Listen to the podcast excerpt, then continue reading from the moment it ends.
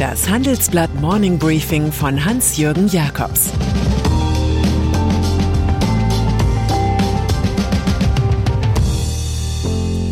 Guten Morgen allerseits. Heute ist Freitag, der 3. September, und das sind heute unsere Themen. Lokführerstreik vor Gericht. Laschets Achter mit Steuermann. Zoff wegen Steuergeschenken für E-Autos. Deutsche Bahn. Die Flugzeuge und die Autobahnen waren gestern voll am ersten Tag der dritten Streikwelle im Personenverkehr der Bahn. Die Tarifauseinandersetzung ist nun juristisches Spektakel. Gestern Abend entschied das Arbeitsgericht Frankfurt gegen eine einstweilige Verfügung, mit der die Deutsche Bahn den Arbeitskampf stoppen wollte. Ein Vergleichsversuch scheiterte.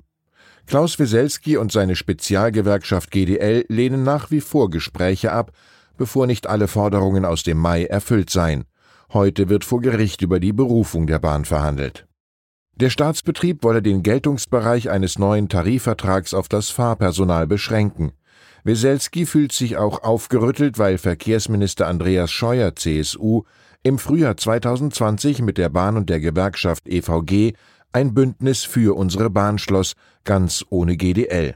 Da raunt man im Lager der Streikenden, das ganze Land steht still, wenn dein starker Arm es will. Union. Was eint den Berliner Musikmanager Joe Cialo mit dem sauerländischen Wirtschaftsexperten Friedrich Merz? Was den Terrorexperten Peter Neumann mit der niedersächsischen Erststimmenkönigin Silvia Breer?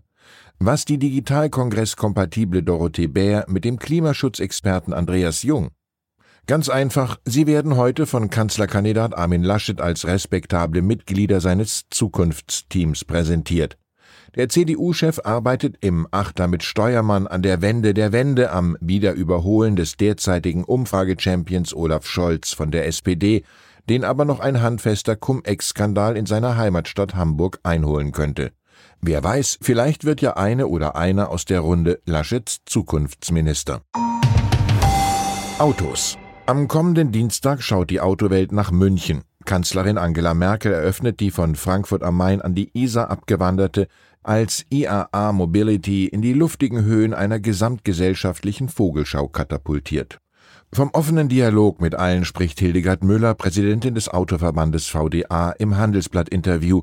Andere Branchen sollten aber nicht Mitglied im eigenen Club werden. Wir sind gut damit beschäftigt, die Zukunft des digitalen, klimaneutralen Automobils in Deutschland, Europa und den großen Märkten der Welt zu denken. Und die frühere CDU-Politikerin sagt außerdem, die Klimawende gibt es nicht zum Nulltarif.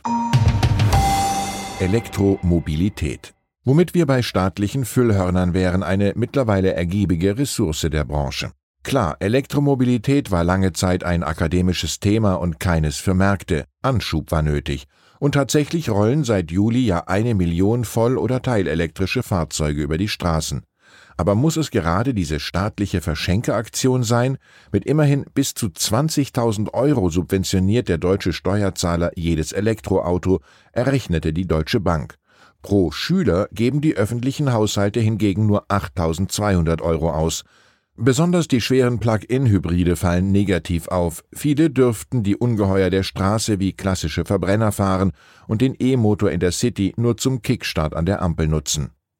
In unserem Wochenendtitel finden wir dieses Wellness-Programm für Autofirmen, die quartalsweise Rekordgewinne melden, dreimal zweifelhaft. Für die Innovation im Land, für die Ökologie und für die soziale Gerechtigkeit.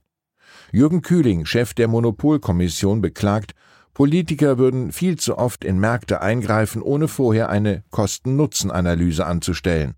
Das wird künftig immer wichtiger werden, da eine Vielzahl von Instrumenten um knappe Förderbudgets konkurriert. Umwelt. Für die Trillerpfeifen bei der Zukunftsbeschwörungsveranstaltung IAA sorgen Greenpeace und die Deutsche Umwelthilfe. Sie kündigen mit gutem Gefühl für Timing Klagen gegen Volkswagen, Daimler und BMW wegen vermuteter Umweltsünden an. Man wolle im juristischen Kampf für den Klimaschutz die nächsten großen Schritte gehen, heißt es in einer Erklärung. Vorbild ist eine Umweltklage gegen den Ölkonzern Shell, der in den Niederlanden tatsächlich verurteilt wurde und seinen CO2-Ausstoß bis 2030 stärker als geplant senken muss. Manchmal ist ein Schriftsatz eben doch besser als ein übereifriger Aktivist, der mit einem Gleitschirm in einem Europameisterschaftsfußballstadion landen will und dabei zwei Menschen verletzt. Schuldenbremse. Mit Wahlversprechen geizt keine Partei, manchmal jedoch mit Angaben über die Gegenfinanzierung. Ohne eine Lockerung der Schuldenbremse seien die Ankündigungen nicht finanzierbar, hat eine Studie des Instituts der deutschen Wirtschaft IW nun ermittelt. Darin heißt es, bei maximal ausgereizter Schuldenbremse bleibt die Finanzierung von bis zu 263 Milliarden Euro bis 2025 fraglich. IW-Chef Michael Hüter sagt, die Quadratur des Kreises wird nicht gelingen. Ohne eine Öffnung der Schuldenbremse wird man nicht zurechtkommen. Man hat das immer geahnt, ist nun aber schwarz auf weiß. Nicht nur die berühmte schwäbische Hausfrau hält es wie Cicero, der einst sagte, die Menschen verstehen nicht, welche große Einnahmequelle in der Sparsamkeit liegt. Anlagen. Nicht für Renditerekorde, sondern für Steuerstrafrekorde sorgen die Akteure des US-Hedgefonds Renaissance Technologies. Robert Mercer, ein wichtiger Finanzier Donald Trumps mit rechtskonservativer Agenda, muss zusammen mit den anderen Haupteigentümern persönlich rund sieben Milliarden Dollar zahlen. Gründer James Simons, ein Mathematiker, der einst für den Geheimdienst NSA Codes knackte, berappt nochmal 670 Millionen Dollar. Mit dieser Einigung endet ein langer Steuerstreit mit dem Fiskus. Kultur. Mein Kulturtipp zum Wochenende. Harlem Shuffle von Colson Whitehead ein Disruptionsroman über die Brüche in New York vor 60 Jahren, als Downtown-Häuser für die Türme des World Trade Centers weichen mussten. Es ist auch ein Buch über einen Rassismus spezieller Art, der sich darin zeigt, dass der windige Kleinunternehmer Ray Carney seinen aufstiegsbesessenen Schwiegereltern einfach zu dunkelhäutig ist, was sich dann auch noch bei der Enkelin zeigt. Ein gelungener literarischer Kriminalroman vom Kultautor von Underground Railroad und Nickel Boys. Kunst. Einen attraktiven Ortstermin hatten Susanne Schreiber und Peter Broers. Sie besuchten die international renommierte Künstlerin Katharina Grosse in ihrem Atelier in Berlin-Moabit. Im Einzelnen sagt die 59-Jährige über ihr Wirken, meine Aufgabe als Künstlerin ist es, einen Entwurf zu machen, der nicht denkbar ist für andere. Farben sind emotional flexibel, das hat sie lange diskreditiert, dass sie weiblich wären und Stimmungen reflektierten und deshalb keine Aussage treffen könnten, die uns hilft. In ihren Prinzipien ist die 59-Jährige wirklich felsenfest. Popmusik.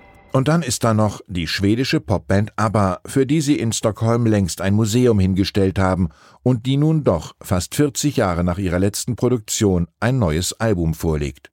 Am 9. November erscheint es und am 27. Mai kommt in London eine Multimedia-Show zur konzertanten Aufführung, bei der die vier ABBA-Musiker als Avatare zusammen mit zehn leibhaftigen Bandmitgliedern auftreten. Zwei neue Songs wurden beim Projekt ABBA Voyage schon vorgestellt. Da legt man doch gleich die Altware des Quartetts auf den Plattenteller. Mancher Titel passt gut, Take a Chance on Me oder I Have a Dream oder natürlich die ewige Hymne Money, Money, Money. Ich wünsche Ihnen ein vergnügliches Wochenende, auch wenn wir uns noch wundern, warum es beim Trainerdebüt Hansi Flix für die Deutschen gegen die viertklassige Fußballelf von Liechtenstein nur zu einem 2 zu 0 reicht. Es grüßt Sie herzlich, Ihr Hans-Jürgen Jakobs. Das war das Handelsblatt Morning Briefing von Hans-Jürgen Jakobs, gesprochen von Peter Hofmann.